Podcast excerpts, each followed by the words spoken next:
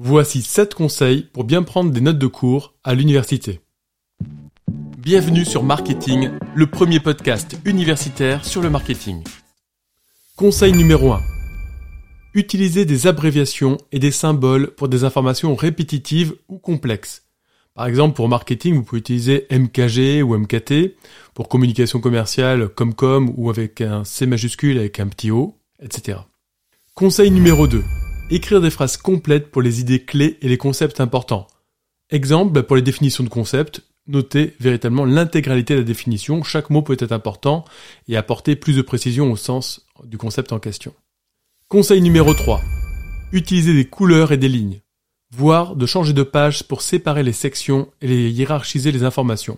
Par exemple, vous pouvez utiliser du rouge évidemment pour les choses essentielles, ou au moins un petit panneau avertissement à côté, et si c'est sur informatique, bah, vous pouvez le mettre facilement en rouge. De la même manière, vous pouvez sur, informatique faire des sauts de page, organiser les sections des différents éléments, etc. Conseil numéro 4. Ajoutez des exemples concrets pour mieux comprendre les concepts. Par exemple, vous reprenez l'exemple de l'enseignant ou vous lui demandez éventuellement d'illustrer son propos afin justement d'avoir quelque chose pour mieux comprendre la définition en question. Conseil numéro 5. Revoir vos notes régulièrement pour renforcer la compréhension et retenir les informations plus longtemps et demander éventuellement des clarifications aux enseignants sur les points que vous n'avez pas compris. Et là, c'est d'autant plus important de le faire le cours suivant ou suivant, c'est-à-dire peu de temps après le cours en question, histoire de montrer d'une part que vous y prenez pas au dernier moment, et d'autre part bah, d'éviter justement le dernier moment où tous les autres étudiants vont avoir des questions à poser dans la mesure où il y a le partiel ou l'examen peu de temps après. L'enseignant appréciera d'autant plus que vous posez les questions au fur et à mesure du cours et non juste pour la note. Conseil numéro 6. Organisez les notes de façon cohérente en utilisant des titres, des sous-titres, des numéros de page, etc. Par exemple, lorsque vous êtes sur le chapitre 1, vous pouvez mettre un titre en 1.1 pour la première section. C'est-à-dire que le premier 1 va faire référence au numéro du chapitre et le deuxième 1 fait référence à la première section. Donc titre 1.1, chapitre 1, première section. Titre 1.2, chapitre 1, deuxième section.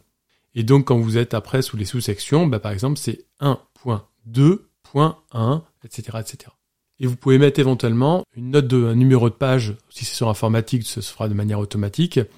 Et si c'est sous format papier, bah, vous pouvez mettre page 3 sur 8 euh, ou 3 sur 10 euh, au fur et à mesure pour bien pouvoir prendre en compte le numéro de page du chapitre en question. Conseil numéro 7 et dernier conseil. Écoutez attentivement pendant les cours et posez des questions pour vous assurer de bien comprendre les informations importantes. De la même manière, quand l'enseignant génère de l'interaction et vous pose des questions, essayez de participer. Il est reconnu que de développer une écoute active et le fait de participer en cours vous permet de mieux mémoriser les notions en question. Voilà, on espère que cela vous permettra d'être plus efficace dans votre apprentissage et n'hésitez pas à nous laisser des commentaires ou des questions en commentaire sur nos réseaux sociaux. Merci pour votre écoute. Pour nous aider, pensez à vous abonner et à nous laisser 5 étoiles. À très vite